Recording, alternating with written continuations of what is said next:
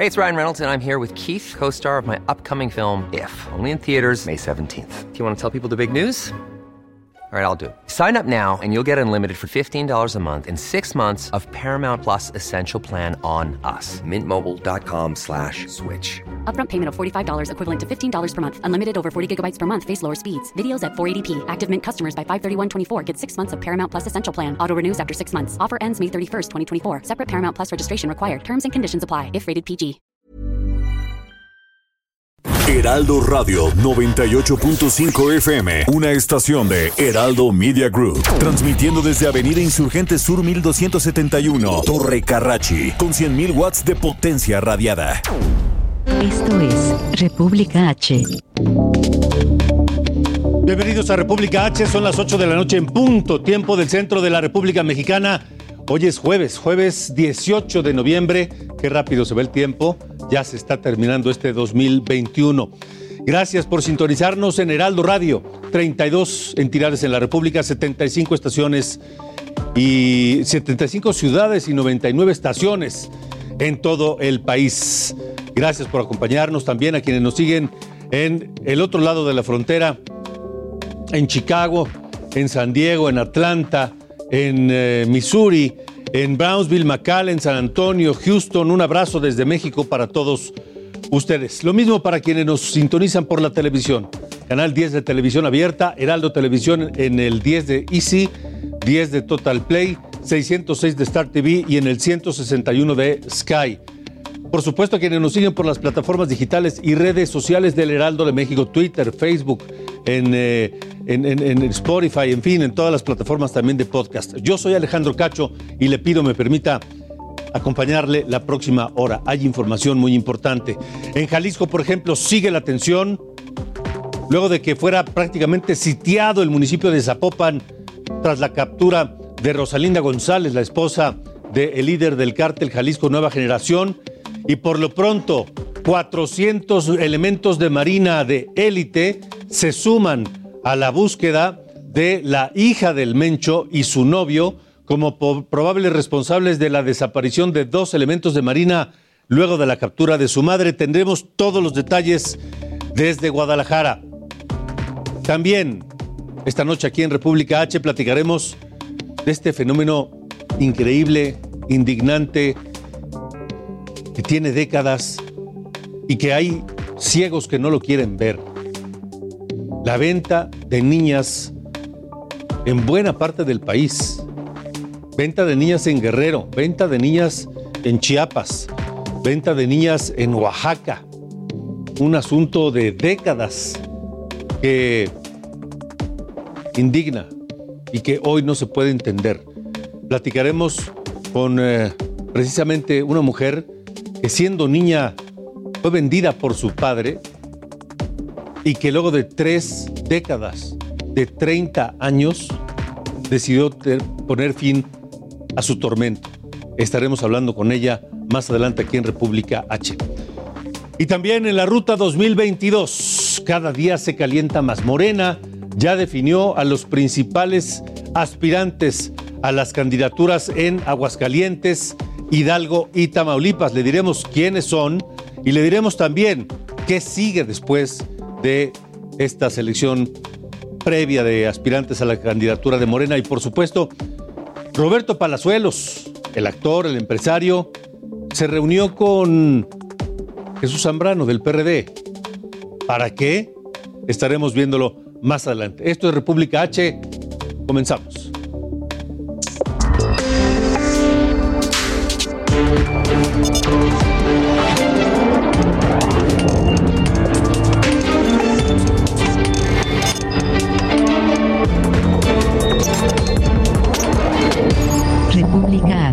Con Alejandro Cacho.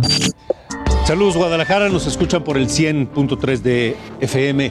Tras la captura de la esposa de El Mencho, cientos de elementos, 400 elementos de élite de la Marina refuerzan los operativos de vigilancia en la zona metropolitana de Guadalajara ante posibles ataques y por supuesto tras la pista, tras la huella de la hija de este capo, que es señalada ella junto con su novio de estar detrás de la desaparición de dos elementos de Marina el lunes pasado. Mayeli Mariscal, tú tienes el reporte esta noche, adelante. Muy buenas noches. Eh, efectivamente, se están reforzando los operativos que se llevan a cabo en la zona metropolitana de Guadalajara, en donde 400 elementos de la Marina se han sumado a estos ejercicios que están haciendo, pues para tratar de dar con este paradero de los dos marinos que fueron privados de su libertad. Adicionalmente, desde el Estado se están realizando también algunas búsquedas en la periferia, sobre todo del municipio de Zapopan, en donde hay que recordar el día de ayer se localizó el vehículo en el cual fueron privados de la libertad. Están en espera de que el Instituto Jalisciense de Ciencias Forenses dé a conocer eh, el resultado de estos análisis de eh, todo lo que se está haciendo, los peritajes al interior de este vehículo. Y el día de hoy, el mandatario estatal, Enrique Alfaro Ramírez, además de confirmar este refuerzo en los operativos que están haciendo los elementos federales, también pidió a la ciudadanía el no alarmarse y sobre todo no seguir rumores eh, de historias que están circulando a través de las redes sociales. Vamos a escuchar a Enrique Alfaro Ramírez. Lo que podemos en este momento hacer y decirle a la ciudadanía es que no caigamos en todos los rumores y eh, las cosas que se han escuchado el día de ayer particularmente. Eh, yo veía en redes todo tipo de historias. Eh, hay que ser cautelosos, hay que escuchar a las fuentes oficiales. Estamos muy atentos, estamos al pendiente, estamos muy coordinados.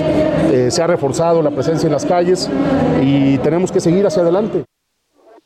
Y bueno, finalmente también Gerardo Octavio Solís Gómez, el fiscal del Estado, dijo que se está revisando los videos porque el día de ayer fueron al menos cinco vehículos los que se incendiaron o bueno, así lo reportaron a través de los números de emergencia están eh, verificando que no tengan algún eh, tema que ver con estas detenciones. De ser así, pues en los videos tratar de dar con los responsables de estos incendios. Fueron incendios en distintos puntos de la ciudad, no solamente en el municipio de Zapopan, sino también en algunas colonias de la periferia de Guadalajara. Ese es el reporte. Mayeli, ¿cuál es el ambiente en esta zona metropolitana, ya la segunda más importante del país? Pues todavía ah, en las calles, en las principales avenidas, se puede ver ah, circular estas eh, camionetas de la Sedena, de la Guardia Nacional. Hay expectativa por parte de los ciudadanos y pues sí, eh, se han circulado algunos rumores a través de las redes sociales y pues es por eso que el llamado también es a seguir las redes oficiales del gobierno del Estado, medios de comunicación formales, para evitar caer en este tipo de alertas o alarmas. Pendientes, Mayeli Mariscal, gracias. Excelente noche para todos. Igualmente, buena noche. 8 con 6. No solamente en Jalisco hubo hechos violentos, también en Zacatecas. Zacatecas, en República H. Y vaya que si no, en Zacatecas los cuerpos de 10 personas, 10 personas aparecieron colgados en un puente en el municipio de Cuauhtémoc. Estefanía Herrera, pues eh, ¿Qué situación la que atraviesa Zacatecas? Buenas noches. Buenas noches, Alejandro. Pues sí, para comentarte que la mañana de este jueves se encontraron 10 cuerpos sin vida en el municipio de Ciudad Cuauhtémoc, Zacatecas. Aunque en primera instancia se hablaba de nueve personas, posteriormente, con el arribo del personal forense, se confirmaron que se trataba de 10 personas. Nueve de ellas suspendidas en el puente vehicular eh, ubicado en la carretera federal número 45 en dirección a Luis Moya y una más que fue localizada en la cinta asfáltica. Pues después del hallazgo, la Mesa de Construcción de Paz y Seguridad del Estado informó que se va a reforzar la presencia policial y la seguridad en la zona sur de Zacatecas, por lo que ya se encuentra un importante despliegue de las corporaciones y se llevan a cabo por parte de la Fiscalía General de Justicia los actos de investigación relacionados con este hecho.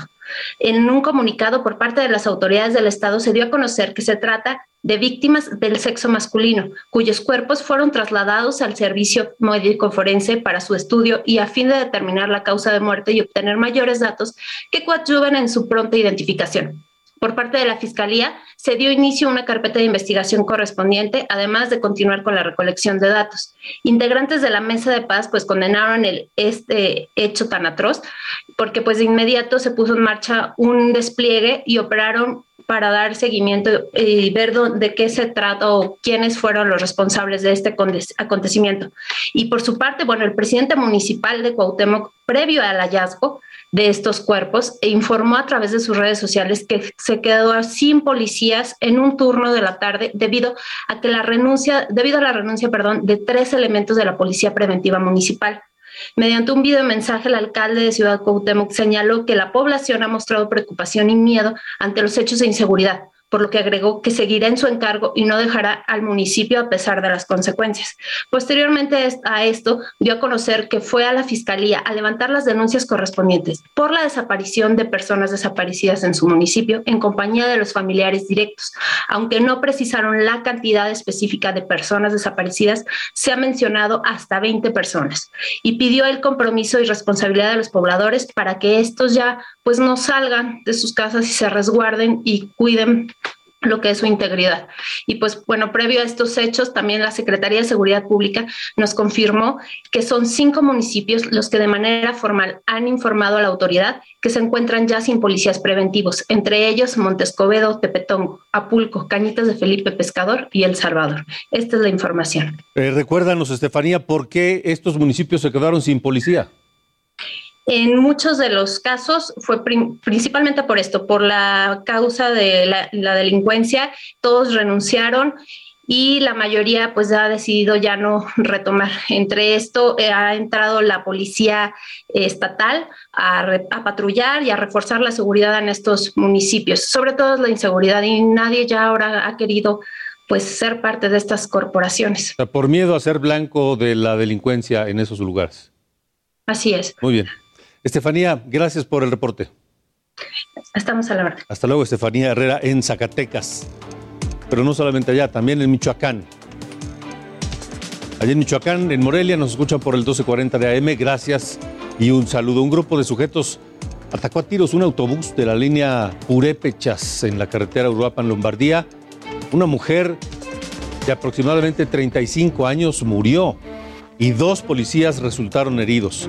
Tras la agresión, la policía llegó y se enfrentó con los atacantes, aunque al final lograron huir y no se tiene pista de ellos. Y en Colima, y vaya, estamos hablando de la costa del Pacífico en Colima. Saludos a través del 104.5 de FM allá en Colima, porque fueron encontrados por segunda ocasión en esta semana restos humanos en Manzanillo. El primer hallazgo fue el lunes, cuando se reportaron varias bolsas de plástico con el cuerpo de un hombre desmembrado. En ninguno de los dos casos ha habido detenidos allá en Manzanillo. Y en Morelos, anoche hubo una balacera que dejó cuatro muertos y un lesionado. Ocurrió en los límites entre Cuernavaca y Temixco. La zona fue resguardada por autoridades municipales y estatales. Las cuatro víctimas fueron llevadas al servicio médico forense para su identificación. En el norte también, Nuevo León, en Monterrey nos escuchan por el 99.7. Un niño de 5 años murió en uno luego de que una camioneta en la que viajaba con otra persona fue baleada en Montemorelos. La camioneta fue tocada en movimiento y no detuvo su marcha. Continuó hasta llegar a un filtro de seguridad donde fueron auxiliados. Y en Guerrero, el ex fiscal del estado, Iñaki Blanco Cabrera, recibió un auto blindado y escoltas, porque desde 2014, cuando dejó el cargo, ha recibido amenazas del crimen organizado del cártel Guerreros Unidos. Por lo pronto, el gobierno de Guerrero ya analiza la lista de funcionarios y exfuncionarios que han solicitado protección también allá en Guerrero. También 29 jóvenes mexicanos, en su mayoría originarios de Mexicali, Baja California, serán procesados en la Corte Federal de San Diego, en California, acusados de lavar más de 32 millones de dólares pertenecientes al cártel de Sinaloa y al cártel Jalisco Nueva Generación. De acuerdo con las investigaciones, estas personas, jóvenes entre 23 y 35 años, operaban lavando dinero del narco desde el Valle Imperial en Caléxico, ya en territorio de los Estados Unidos. Esto es República H. Hace un par de semanas le informé aquí en República H que el presidente López Obrador fue a Guerrero y justificó en alguna medida un fenómeno que no hay forma de entender ni de justificar. La venta de niñas en algunas regiones de Guerrero, pero también de Oaxaca o de Chiapas y en algunas otras zonas del país. Dijo el presidente eso pues era parte de los usos y costumbres y que no era generalizado. Fue el 26 de octubre. Lo de la trata o la prostitución infantil no es eh, la generalidad de lo que sucede en las comunidades, como a veces se presenta en los medios de información. Entonces, en la montaña de Guerrero, ahí se venden las niñas. No, puede ser la excepción, pero no la regla. La entrevista en República H. Pues ni siquiera la excepción es justificable cuando se trata de venta de niñas. Ni siquiera de excepción, porque un caso, un caso no puede ser aceptado en este país. Y si no, escuche a Irma Ríos, una mujer que tuvo la valentía, la entereza de, de protestar, de terminar con su tormento. Eh, ella fue vendida cuando niña. Ella es de Oaxaca y está esta noche con nosotros. Irma, buenas noches y gracias por estar aquí.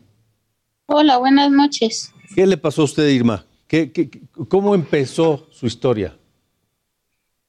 Pues como ya les había yo comentado, ¿no? Que pues mi papá hizo trato con el hombre con el que yo vivía.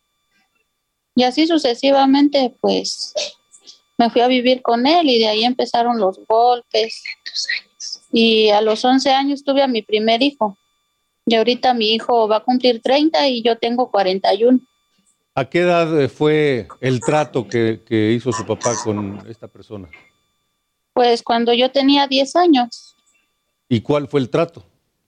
¿Que usted se iba con él a cambio de qué? Pues, pues mi papá era alcohólico y recibió una botella de mezcal. Una niña de 10 años por una botella de mezcal. Así es.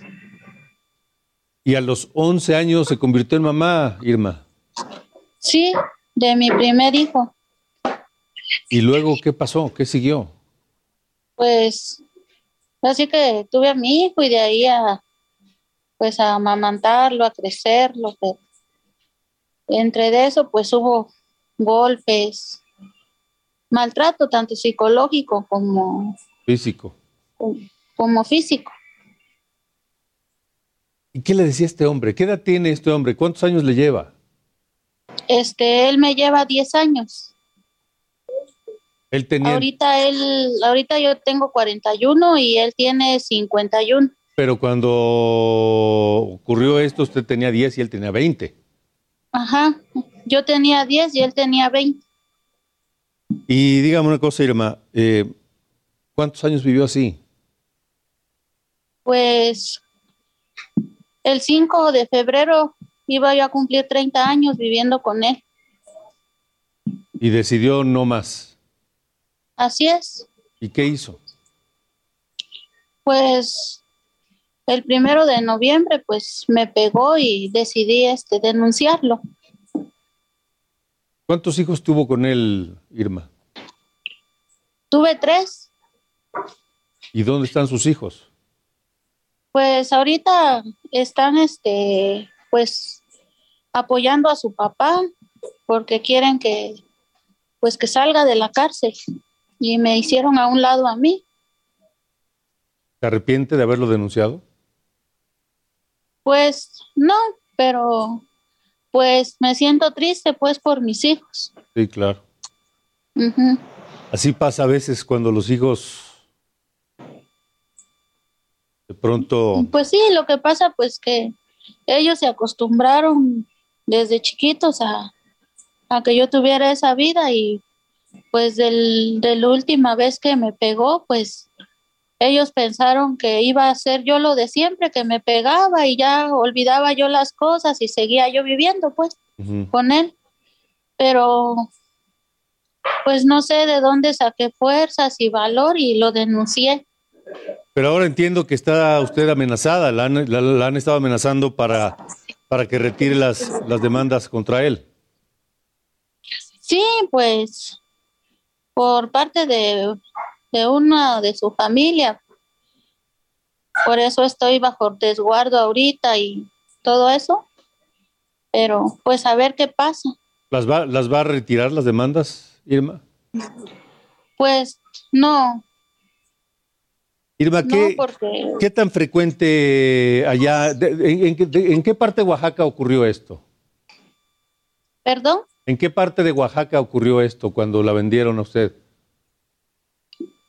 pues este cuando sucedió eso aquí en San Antonio de la Cal, ¿Y, y qué tan común es que, que ocurra eso, que a las niñas pues las den con otros hombres a cambio de Pues algo? ahorita, ahorita aquí en San Antonio de la Cal, pues ya no, ya no se veía eso, o ya no se ve, pero en, en los pueblos de Pochutla, de, de Miahuatlán, de por ahí, sí todavía se oía en aquel tiempo y ahorita pues igual, pero ya no, ya no tan pequeñitas, sino que ya hacen trato de 15, de 14.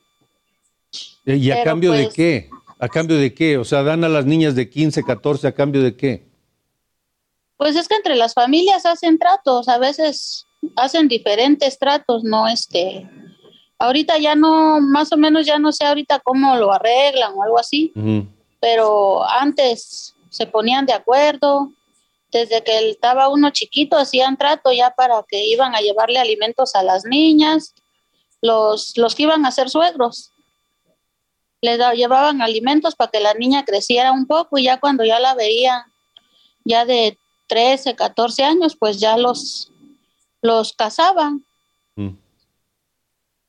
Qué difícil vida Mm, esa. ¿no, Irma? Así es, es difícil.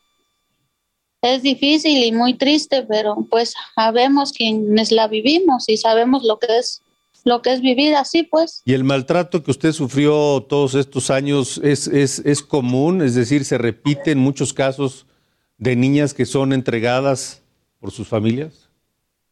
Sí, sí, este, en varias ocasiones sí se repite eso de que les estén pegando, las estén tratando mal y que estén criando a sus hijos y los maridos pegándole, tratándolas mal, pues. Ujú.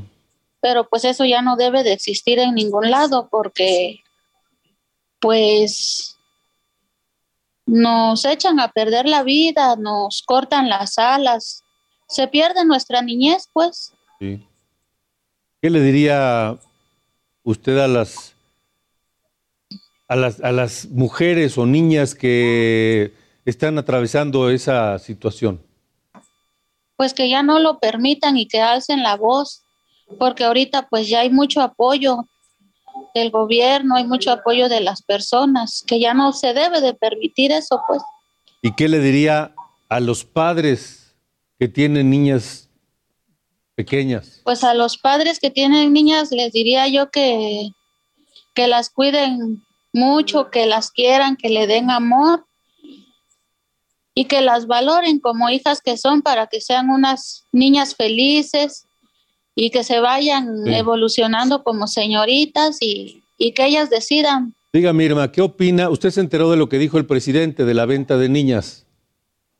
Sí, ¿Qué opina de pues eso? ahora, pues está muy mal, ¿no? Porque él como presidente, de- al contrario, debería de, de ver que se haga una, una ley para que protejan mucho más a las niñas Sí. y se castigue a los papás a- para que no hagan eso. Eh, Irma, usted de, niña se fue con este hombre, ha vivido, pues, no conoce otra vida más que la de los maltratos y demás.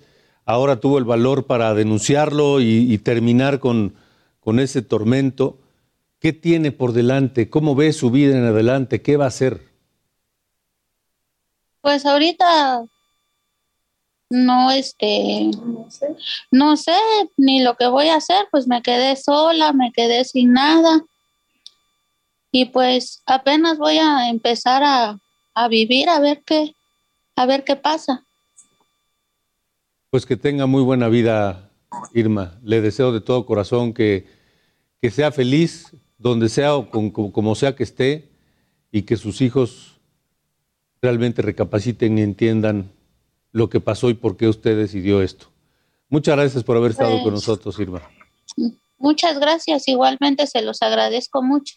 Gracias, gracias por compartirnos su testimonio. Gracias y buena noche. Así que, pues ahí está. Esos casos que supuestamente son la excepción y no la regla. Vamos a una pausa, estamos en República H. Regresamos, Ruta 2022, se sigue calentando. ¿Qué va a pasar con Morena? Y Roberto Palazuelos platicando con el PRD. Regresamos. Regresamos. República H. Con Alejandro Cacho.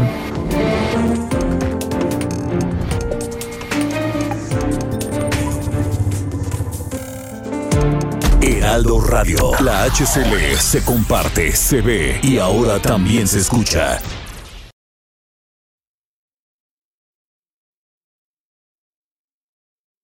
Heraldo Radio. La HCL se comparte, se ve y ahora también se escucha. Regresamos. República H. Con Alejandro Cacho.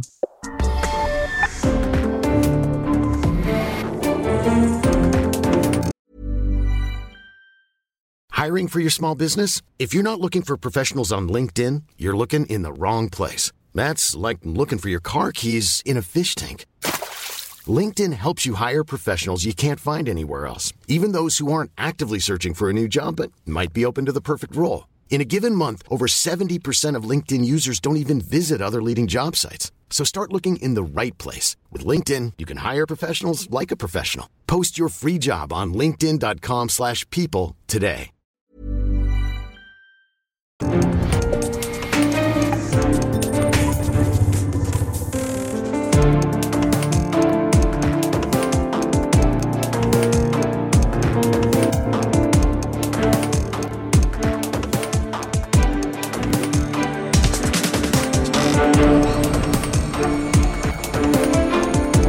Camino las seis elecciones del próximo año. Aguascalientes, Durango, Hidalgo, Oaxaca, Tamaulipas, Quintana Roo definirán su futuro. Y Heraldo Group tendrá toda la mejor cobertura electoral multiplataforma, con encuestas, análisis, entrevistas y el paso a paso de cada campaña. Ruta 2022. Los esperamos. Ruta 2022, estamos ya en esa, en esa dinámica como lo hicimos con Ruta 2021, pero ahora de cara a las elecciones en seis estados para gobernador el próximo año. Y en esta Ruta 2022 nos encontramos con que el actor y empresario Roberto Palazuelos se reunió aquí en la Ciudad de México con líderes del PRD. En septiembre pasado, Palazuelos mostró interés por ser candidato a gobernador de Quintana Roo, estado donde ha invertido y donde vive desde hace años. Jesús Zambrano, presidente del PRD, me da mucho gusto eh, saludarte, Jesús. Alejandro, con el gusto de saludarte también de mi parte y a tus órdenes, como siempre. Este, ¿Qué platicaron con Palazuelos? Bueno, pues eh, nos eh, vimos allí, teníamos un compromiso cada quien por su lado, pero tuvimos la oportunidad de encontrarnos, de platicar. Ya había habido un, encuentro previo con algunos de nosotros, él y yo personalmente nos habíamos saludado por teléfono con ocasión de que yo estuve allá en Cancún hace unos dos meses aproximadamente en una reunión con los dirigentes del PRD y ahora él reiteró su interés en eh, poder eh, ser considerado en una eh, alianza de los partidos que estuviéramos dispuestos a caminar juntos eh, para la gubernatura y también va a haber elecciones para diputados para el Congreso local en Quintana Roo. Eh, él eh, está en toda la disposición de poder eh, platicar con los dirigentes de los otros tres partidos y, y más, si se quiere, si se puede, partidos, hay fuerzas y partidos locales allá, pero pues por lo menos eh, ya allí una disposición para caminar con el PRD, también con el PAN y con el PRI, sabiendo que también hay otros aspirantes, eh, mujeres y hombres que han levantado la mano y que han planteado la posibilidad eh, de caminar con una alianza amplia que la verdad es que si se logra hacer con quien esté mejor posicionado mm, podemos eh, lograr ganar la gubernatura en este estado eh, tan importante como es eh, Quintana Roo, Alejandro. Entonces, él, él, está en esa actitud, en esa disposición, hablamos de, desde luego, los problemas que tiene Quintana Roo, eh, la necesidad de una mayor atención para invertir en infraestructura turística, en desarrollo social, en los ingresos de la gente, el tema mismo de la inseguridad que ha golpeado las eh, zonas turísticas más importantes del estado eh, y él pues está en esa en ese interés de, de poder ser considerado por los partidos eh, de una posible coalición como lo están como decía también otros actores de allá del estado del PRD hay otros compañeros que han eh, levantado la mano mm, del fuera de nosotros, incluso alguna gente que hoy pues, milita en otros partidos, en Morena, etcétera. Y lo que hemos dicho, y en esto estamos de acuerdo, tanto los dirigentes locales como nacionales, del por lo menos hoy del PRD, PAN y PRI, es que con quien pueda estar, quien esté mejor posicionado y pueda eh, ser más eh, competitivo, pues pueda podamos eh, lograr caminar juntos en una alianza. Eh, eh esa, alianza, Jesús, Jesús Zambrano, presidente del PRD, esa alianza del PRD con PAN y PRI, eh, ya, ya, ya, se está cocinando ya o apenas se va a platicar? No, hemos platicado sobre la conveniencia de caminar juntos, Alejandro. Lo hemos platicado tanto con los eh, dirigentes estatales, porque además esta tendrá que ser una decisión que tenga plena aceptación y que esté avalada por eh, las direcciones estatales de los partidos con los que, nos coaliguemos y que nos aliemos y desde luego que tenga el aval de las direcciones nacionales, hay que hacer un programa común, hay que establecer con quien sea, y en este caso, bueno, Roberto Palazuelos pues ha dicho que él quiere ser considerado un gobierno de coalición para que a Quintana Roo le vaya bien, le vaya mejor que como le ha estado yendo en los últimos tiempos. Sí, ok, de acuerdo. Entonces, eh, ¿hay alguna fecha en la que ya habrán de definir si habrá alianza o no en, en Quintana Roo, por ejemplo, o se van a definir las seis al mismo tiempo?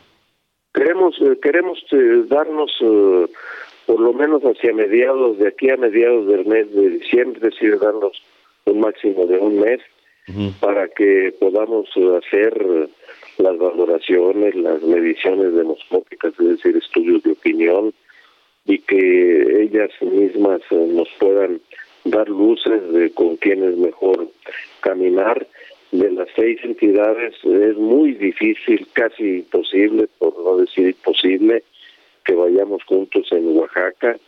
Ni las direcciones estatales del PRD ni del PAN quieren ir en una alianza, no hay confianza suficiente allá, prefieren ir solos, a jugárselos solos, pues vamos a respetar esa decisión. Pero en los otros estados de la República, de los seis que ahorita se mencionaron en la introducción de esta nota, Quintana Roo, entre ellos, eh, hay el interés de las direcciones estatales y de las direcciones nacionales de que podamos eh, armar esta coalición, definirlo de aquí a más tardar mediados de diciembre, de aquí a un mes. Entonces ya podemos dar prácticamente como un hecho que Oaxaca no habrá alianza podemos dar por hecho que no habrá alianza en Oaxaca, salvo que de allá los propios dirigentes estatales eh, de los tres partidos nos digan, pues hemos llegado a la conclusión de que lo mejor sí es ir juntos y también que tengamos definido con quién. Necesitamos de cualquier manera aliados por separados, yo espero que en la mayoría vayamos juntos, necesitamos llevar eh, no solamente eh, a quienes están mejor posicionados, sino que tienen que ser tres mujeres y tres hombres, por lo menos. De acuerdo. Bueno, pues eh, Jesús Zambrano, presidente nacional del PRD, gracias siempre por estar en la disposición de platicar con nosotros. Esto apenas está empezando, así que platicaremos varias veces más. Claro que sí, con mucho gusto, Alejandro, por esta oportunidad y muy buenas noches. Igualmente, buenas noches, el presidente nacional del PRD. Y bueno, vamos ahora a Morena, donde el Consejo Nacional de Morena definió a sus cuatro aspirantes a las candidaturas de tres estados. Vamos a ver, los aspirantes de Morena a la candidatura para gobernar Aguascalientes son Guadalupe Martínez, ella fue candidata al Senado, Nora Rubalcaba, delegada de programas federales, Daniel Gutiérrez, actualmente senador, y Aldo Ruiz, empresario y exdelegado de programas sociales, eso en Aguascalientes. Los aspirantes de Morena a la candidatura para gobernar Hidalgo, María Merced González, senadora de la República, Lisette Marcelino, diputado local. Francisco Javier Berganza, diputado local, usted lo conoce también como cantante. Abraham Mendoza, delegado de programas sociales en Hidalgo. Ahora, ¿qué hay de los aspirantes a la candidatura de Morena para gobernar Tamaulipas? El actual senador Américo Villarreal, la expresidenta municipal de Reynosa, Maki Ortiz, la exdiputada federal Olga Sosa y también Rodolfo González, el delegado federal. Ellos son los aspirantes a la candidatura de Morena para gobernar Tamaulipas. Gracias a Citlali Hernández, la secretaria general de Morena, que está con nosotros esta noche. Citlali, ¿qué sigue después de esto? Buenas noches y gracias por estar aquí. Al contrario, buenas noches Alejandro y saludos también al auditorio. Pues justamente eh, esta, estos nombres que que has mencionado son los propuestos por los consejos estatales y el Consejo Nacional de Morena para que la Comisión Nacional de Elecciones los considere en todo el proceso que viene. Ahorita justamente estamos por terminar el Consejo Nacional. Eh, en esta segunda parte se estableció ayer un receso, hoy se le dio continuidad para tratar eh, los otros estados pendientes, eh, Quintana Roo, Oaxaca y Durango. Eh, y bueno, pues después de esto, eh, la Comisión Nacional de Elecciones sesionará. Eh, para nosotros era muy importante la opinión de los consejeros y consejeras, porque tenemos decenas de aspirantes en algunos estados de la República y sobre ello vamos a definir, hay tres métodos estatutarios, la, el consenso, la encuesta y en algunos casos, sobre todo en los plurinominales, la insaculación. Entonces vamos a eh, a tratar de provocar consenso entre los aspirantes. Eh, se mira difícil, eh, pero lo más seguro es que estaremos utilizando el método de la encuesta y, estaremos definiendo sobre perfiles quién nos va a representar el próximo año en estas seis entidades. Ya. Entonces, eh, Citlali, estamos platicando con Citlali Hernández, la secretaria general de Morena. De, estas, de esta lista que ya se conoce de los aspirantes a la candidatura en Hidalgo, en Tamaulipas y en Aguascalientes, ¿podría haber más nombres o ya son esos que mencioné? No, podría haber más nombres, esos son los respaldados por los consejeros, consejeras. Podría haber opinión del Comité Ejecutivo Nacional y habrá opinión también en la Comisión Nacional de Elecciones. Eh, si consideramos que falta algún otro perfil eh, de los que se registraron eh, como viable para para medir en una encuesta o para establecer algún mecanismo de medición, lo estaremos proponiendo. Por ahora, esos son los que cuentan, digamos, con el respaldo de, de los consejos estatales, y nacional, eh, y ya estaremos nosotros en la comisión de elecciones, que somos cinco integrantes, definiendo si alguien más falta y avanzando en lo que viene del proceso. Ahora, Citlali, déjeme preguntarle algo. ¿Van a ser en las encuestas solo cuatro o podrían ser más nombres en las encuestas de cada estado? Podrían ser más, en, otros momentos hemos hecho incluso, eh, sobre todo en el pasado proceso electoral, hemos realizado encuestas para ir, eh, digamos, definiendo a los más posicionados. Eh, en este caso tenemos, si no me equivoco, cuarenta y tantos registros en, en Tamaulipas, lo mismo en Hidalgo, entonces estaríamos decantando a los más posicionados.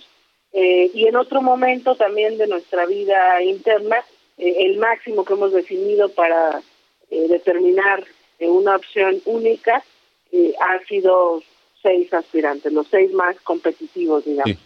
¿A, qué se atribuye o se puede atribuir que no aparezcan algunos nombres que, que pues en la prensa y en, en los cafés y en todo se mencionaban como, como seguros o muy seguros en las aspiraciones de, de, Morena? Bueno, recordar que Morena es un partido muy joven. Eh, tenemos compañeros militantes eh, que están afiliados y nuestro estatuto plantea eh, la posibilidad de tener candidatos externos hasta en un 50%. eh, evidentemente los consejos son digamos, atañen más a una vida orgánica del partido. Eh, no hemos podido cambiar de dirigencia interna eh, en todos los órganos, por lo menos desde hace seis años. Eh, y en ese sentido, bueno, de manera natural, quienes han tenido una vida orgánica tienen mayores simpatías o afinidades a quienes sienten más cercanos a nuestro movimiento. Y hay algunos otros actores que se han ido sumando en el camino que no tienen tanta eh, tanta influencia en los consejos estatales, consejos nacionales. Entonces, bueno, yo digo que fundamentalmente se debe a eso, a que quienes los integran los consejos son eh, pues fundadores incluso de nuestro partido Movimiento y algunos de los que suenan en las encuestas o en las charlas de café, como bien dices, son sobre todo eh, actores externos.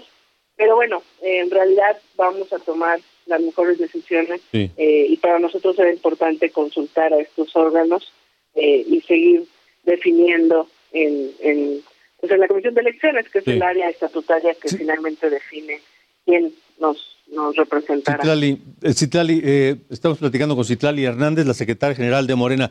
Déjeme comentar que estoy recibiendo información de que ha terminado ya la selección de aspirantes a las candidaturas para Oaxaca, Quintana Roo y Durango. Y tengo, por ejemplo, para Oaxaca los nombres de la senadora Susana Harp, la diputada Irma Juan Carlos, el senador eh, Salomón Jara Cruz y el diputado Armando Contreras Castillo. ¿Esto es correcto? Sí, es correcto. Recién hace unos minutos se acaba de votar acá en el Consejo. Esos son los, los que contaron con el respaldo de, de los consejeros del Consejo Nacional para el caso de Oaxaca. ¿Tiene, ¿Tiene los nombres de Quintana Roo y de Durango? En el caso de Quintana Roo, en el caso de Durango quedaron de propuestas dos mujeres, Marina Vitela eh, y la diputada Maribel, eh, ahora no me acuerdo el nombre, el apellido, perdóname, este Y en el caso de los hombres, José Ramón Enríquez y el compañero eh, de pedido Fierro, ahora te lo doy, Santiago Fierro. En Santiago Fierro, el senador José Manuel Enríquez, eh, la diputada Maribel y eh, también la presidenta municipal Marina Vitela, en el caso de Durango. En el caso de eh, Quintana Roo, los más votados fueron eh, Mara de Sama, en el caso de las mujeres, en el caso de los hombres, el senador eh, José Luis Pech. ¿Se tienen dos nombres solamente en este momento de ah, bueno, también tenemos, perdóname, en Quintana Roo es Mara de Sama y la senadora Maribel Villegas eh, y el senador eh, José Luis Pech y el diputado Híjole, que casi lo acabamos de votar. No quisiera equivocarme entre el segundo y el tercer lugar. Eh, ahora te digo, tengo que la mano, diputado Luis Alegre. Luis Alegre. Ok, diputado, diputado y empresario también, hotelero allá en... Diputado y empresario, sí, allá en Quintana Roo. De acuerdo, Citlali, entonces ya están estos cuatro. El siguiente paso es que el Comité Nacional de Elecciones hará un análisis y tal, tal vez proponga otros perfiles. Sí, podría ser que la Comisión de Elecciones sobre los aspirantes y los perfiles proponga algunos otros nombres más y sobre eso mandemos a hacer la encuesta y ya iremos definiendo. De acuerdo. Citlali, entonces, eh, ¿podría ser que tal vez el lunes ya estén definidos a los aspirantes para las encuestas? No, todavía estaremos en, sus respectivos procesos. Yo pienso que antes de que acabe este año estaremos definiéndolo. Ese era el primer paso, eh, digamos, eh, consultar a los órganos internos. Tú recordarás que el proceso pasado fue un poco atropellado, los tiempos estaban encima eh, hubo cuestionamientos hacia algunas definiciones y queríamos tomarnos el tiempo para consultar y escuchar todas las voces. Vamos poco a poco, todavía hay tiempo, eh, pero en las próximas semanas seguramente ya tendremos definiciones. De acuerdo. De acuerdo. Bueno, Citlali, Citlali Hernández, secretaria general del, de Morena, gracias por haber estado en República H. No, al contrario, un saludo a ti y al auditorio. Hasta luego, hasta luego, por supuesto. Eh, ahí están los nombres, ya antes que nadie, le repito los nombres que ya tenemos de los aspirantes a la candidatura para el gobierno de eh, Quintana Roo por parte de Morena. Mara Lezama, actual presidenta municipal de Benito Juárez, donde está Cancún, la senadora Maribel Villegas, José Luis Pech y el empresario Luis Alegre. Son los cuatro nombres para el estado de Quintana Roo. También nos dijo que, por ejemplo, eh, en, Oaxaca, ya se lo habíamos dicho, Susana Harp Iturribarría, la diputada Irma Juan Carlos, el senador Salmón Jara Cruz y el diputado Armando Contreras Castillo. En un momento más le tendré los nombres de eh, los aspirantes de Morena, candidato a gobernador de Durango. En Durango están el eh, senador Enríquez, entre, entre otros nombres. En un momento más se los vamos a poner todos ellos. Pero continuamos con la ruta 2022 porque en Tamaulipas el PRI definirá hasta el 15 de diciembre a su candidato al gobierno del estado. También será la fecha límite para decidir si va o no el PRI en alianza con el PAN y el PRD en Tamaulipas. El presidente priista de Tamaulipas, Edgar Melhem, se reunirá mañana con la comisión permanente para definir el método con que elegirán a su candidato. Y como parte de esta ruta 2022, el presidente consejero del INE, Lorenzo Córdoba, dijo que se harán todos los esfuerzos necesarios para que el proceso de revocación de mandato llegue a buen puerto. Agregó que la Cámara de Diputados generó un boquete presupuestal, por lo que será la Corte quien realice los cambios de ser necesario. La segunda ruta que estamos explorando es eventualmente los, eh, el, camino, eh, eh, las estrategias, las acciones jurídicas que tendremos que emprender para que eventualmente la Suprema Corte de Justicia resuelva este hombre, diferendo para llamarlo de alguna manera, esta disyuntiva en la que se ha colocado el Instituto Nacional Electoral y establezca con todas las letras si este instituto, por la escasez de recursos, puede jurídicamente, sin incurrir en responsabilidades, violar lo que el Congreso estableció en la ley de revocación de mandato y en consecuencia hacer un ejercicio con menos casillas, o en todo caso establezca las decisiones correspondientes para que las instancias competentes sea la Cámara de Diputados, sea la, Hacienda Pública, le genera a esta institución los recursos necesarios para que pueda como es eh, eh, menester eh, y, característica de la actuación de esta institución, cumplirle a las y los ciudadanos. Pero por lo pronto el presidente de la Corte, el ministro presidente Arturo Saldívar, ya contestó y dijo que pues la falta de presupuesto no es excusa. Todos estos logros se han obtenido sin recursos adicionales, sin pedir un solo centavo más de presupuesto, haciendo más con menos. Porque cuando se tiene vocación de servicio, cuando se tiene imaginación y cuando se tiene voluntad política, el presupuesto no puede ser excusa para no realizar lo que tenemos obligación de realizar. Ahí está lo que dice el presidente de la Corte, el ministro Arturo Saldívar. Bueno, le repito, le eh, insisto en los nombres de los aspirantes a la candidatura de Morena para gobernar Oaxaca.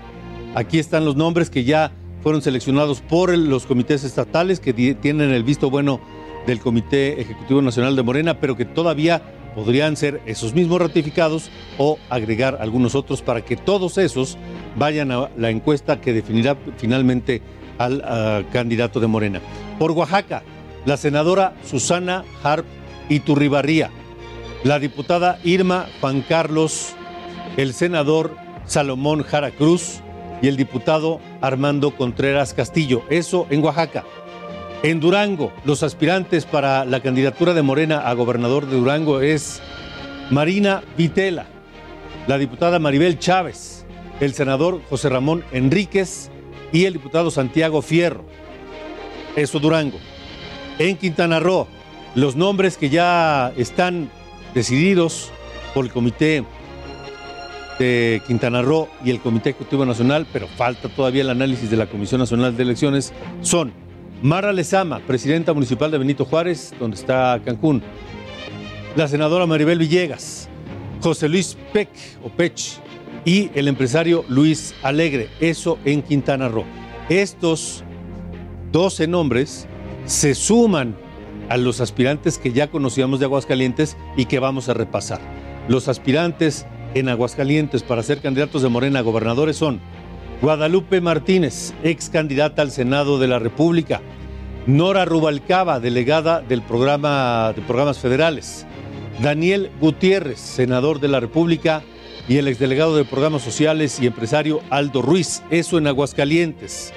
Ahora, los aspirantes a candidato de Morena para gobernar Hidalgo son María Merced González, senadora de la República, Lisette Marcelino, diputada local, el cantante y diputado local Francisco Javier Berganza y el delegado de programas sociales Abraham Mendoza, eso en Hidalgo. Por último, terminamos esta noche con Tamaulipas, aspirantes de a- aspirantes a la candidatura de Morena para gobernar Tamaulipas. El senador Américo Villarreal, la expresidenta municipal de Reynosa, Maki Ortiz, la exdiputada federal Olga Sosa y el delegado federal Rodolfo González. Es la información de última hora aquí en Ruta 2022, República H. Y recuerde que mañana nos vemos a las 8. Gracias y hasta la próxima.